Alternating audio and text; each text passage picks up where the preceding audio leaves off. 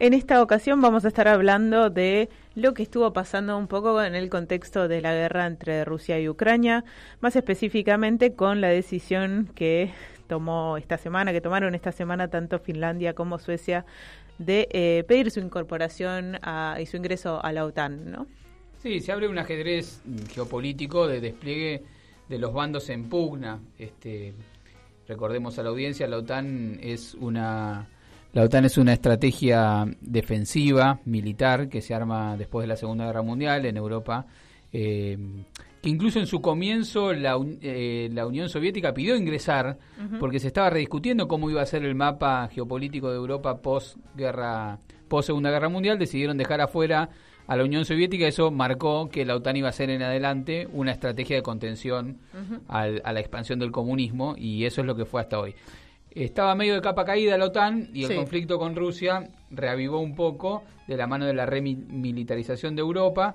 Y esta jugada de Finlandia y Suecia de sumarse a la OTAN, bueno, no es menor porque eh, Finlandia tiene 1.300 kilómetros de frontera con Rusia y una, y una historia de mucha tensión entre ambos países.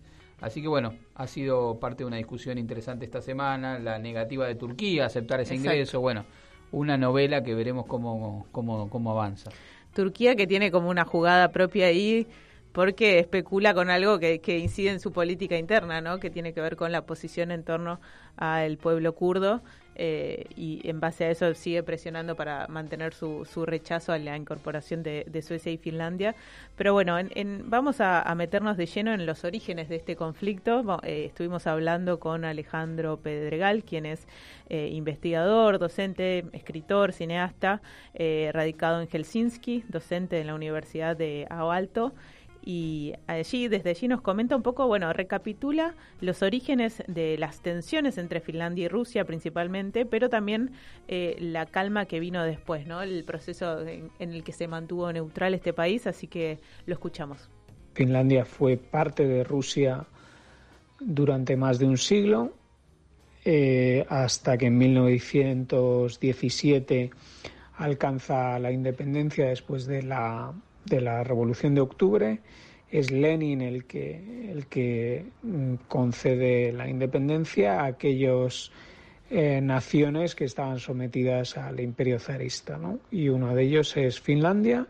Finlandia se independiza y en Finlandia es algo que normalmente se pasa mucho por alto. En Finlandia lo que, lo que viene después es una guerra civil muy cruenta entre blancos y rojos. Ganan los blancos. Eh, de hecho, el, gran emblema, Mannerheim, el gran emblema de, la victoria blanca y también de la independencia de Finlandia es originalmente un oficial del, del ejército zarista.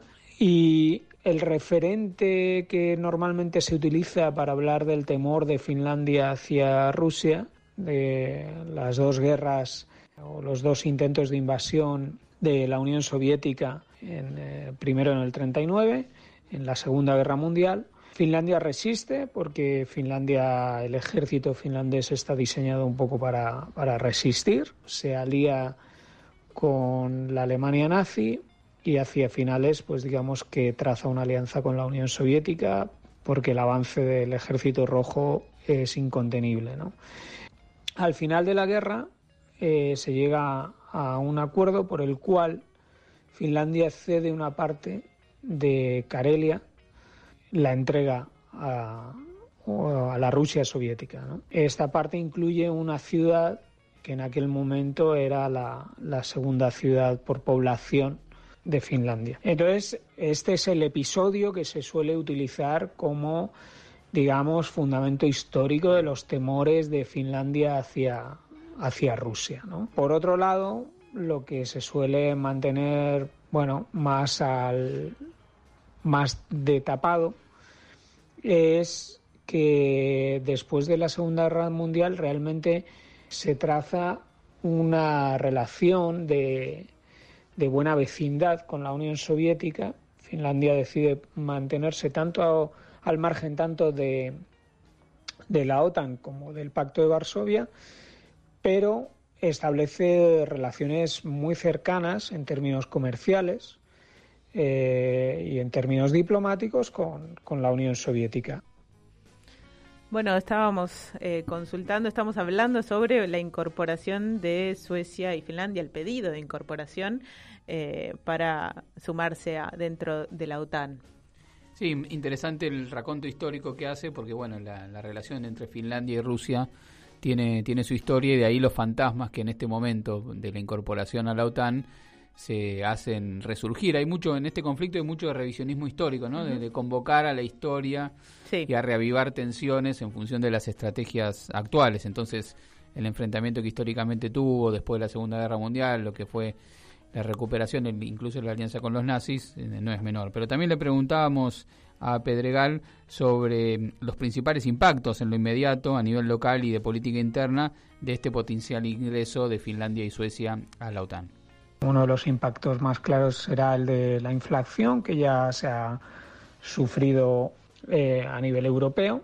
Y yo creo que ahí, sobre todo, está. Evidentemente, hay, hay muchos aspectos del, del comercio que se van a resentir, pero luego, bueno, pues hay un impacto claro que es, en general, es el que va a sufrir eh, toda Europa pero que en Finlandia tiene unas características particulares, que es la cuestión de que es la, cuestión de la energía. ¿no? Estoy revisando algunos datos que han ido saliendo a partir de documentación de la propia Finlandia. Eh, el 6% de su energía eléctrica procede de gas natural. Eh, eh, no, no, no, hay otro eh, país que, que provea de, de, gas natural. El 21% de la electricidad eh, se produce a partir del petróleo y el 100% de ese petróleo procede de Rusia. Eh, estos son datos así muy, muy fuertes, muy a grosso modo. Eh, bueno, eh, hoy justo acabo de ver otro tipo de cifras de que también se importa una gran cantidad de energía nuclear, a pesar de que Finlandia es una potencia nuclear para las dimensiones del país. Prácticamente la mitad del carbón también se, se trae de Rusia y bueno, pues eh, hay una parte de, los combustibles eh, de origen eh, forestal, una parte considerable que también procede de Rusia. hay otros aspectos, o sea, Finlandia podía destinar, el, el, coste de defensa de Finlandia era muy bajo, eh, a pesar de tener uno de los ejércitos más avanzados del mundo. Pero bueno, era un coste de defensa bajo y, la integración en la OTAN, en la OTAN implica una inversión en defensa muy superior a la que hasta ahora había hecho. Entonces, todo esto son costes que tendrán que salir de algún lado y en un, eh, en un estado eh, capitalista con, digamos, ciertas garantías, ciertas garantías sociales eh, ganadas por, por la clase trabajadora, pues lo más probable es que eh, ese coste afecte a, a esos derechos. ¿no? Estábamos escuchando a el compañero Pedregal justamente hablando sobre la desde Helsinki sobre la incorporación de Suecia y Finlandia, la potencial incorporación a la OTAN. También, por último, le preguntábamos cuáles podrían ser eh, los debates actuales en términos de la opinión pública. Que nos comente un poco cómo está la opinión pública en torno a esta decisión.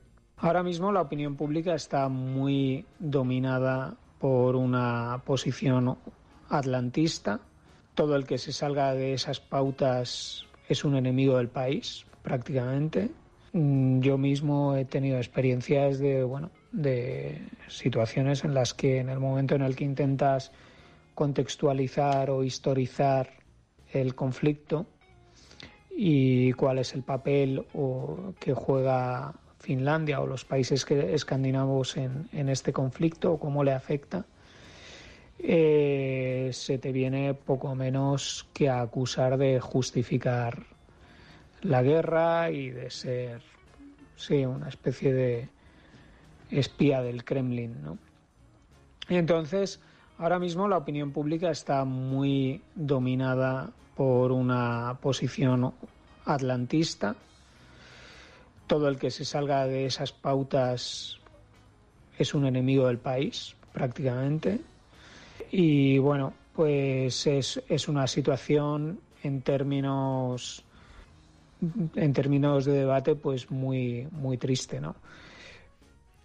Bueno, interesante la verdad perspectiva de, de, cómo se están viviendo la situación de esta incorporación que bueno, no solo mueve el mapa a nivel geopolítico, sino también tracciona en términos de política interna. También hay mucha, mucha, muchas decisiones se juegan en ese plano en ambos bandos, tanto a nivel de, lo que es Ucrania, Rusia también, el fuerte apoyo que tiene sobre todo en el interior del país eh, Putin para llevar adelante esta campaña y bueno, también cómo juega la política interna en estos alineamientos de, de Finlandia y Suecia para seguir, para seguir cómo sigue la película, qué pasa con Turquía, elementos eh, que van a ir determinando el escenario político internacional en las próximas semanas.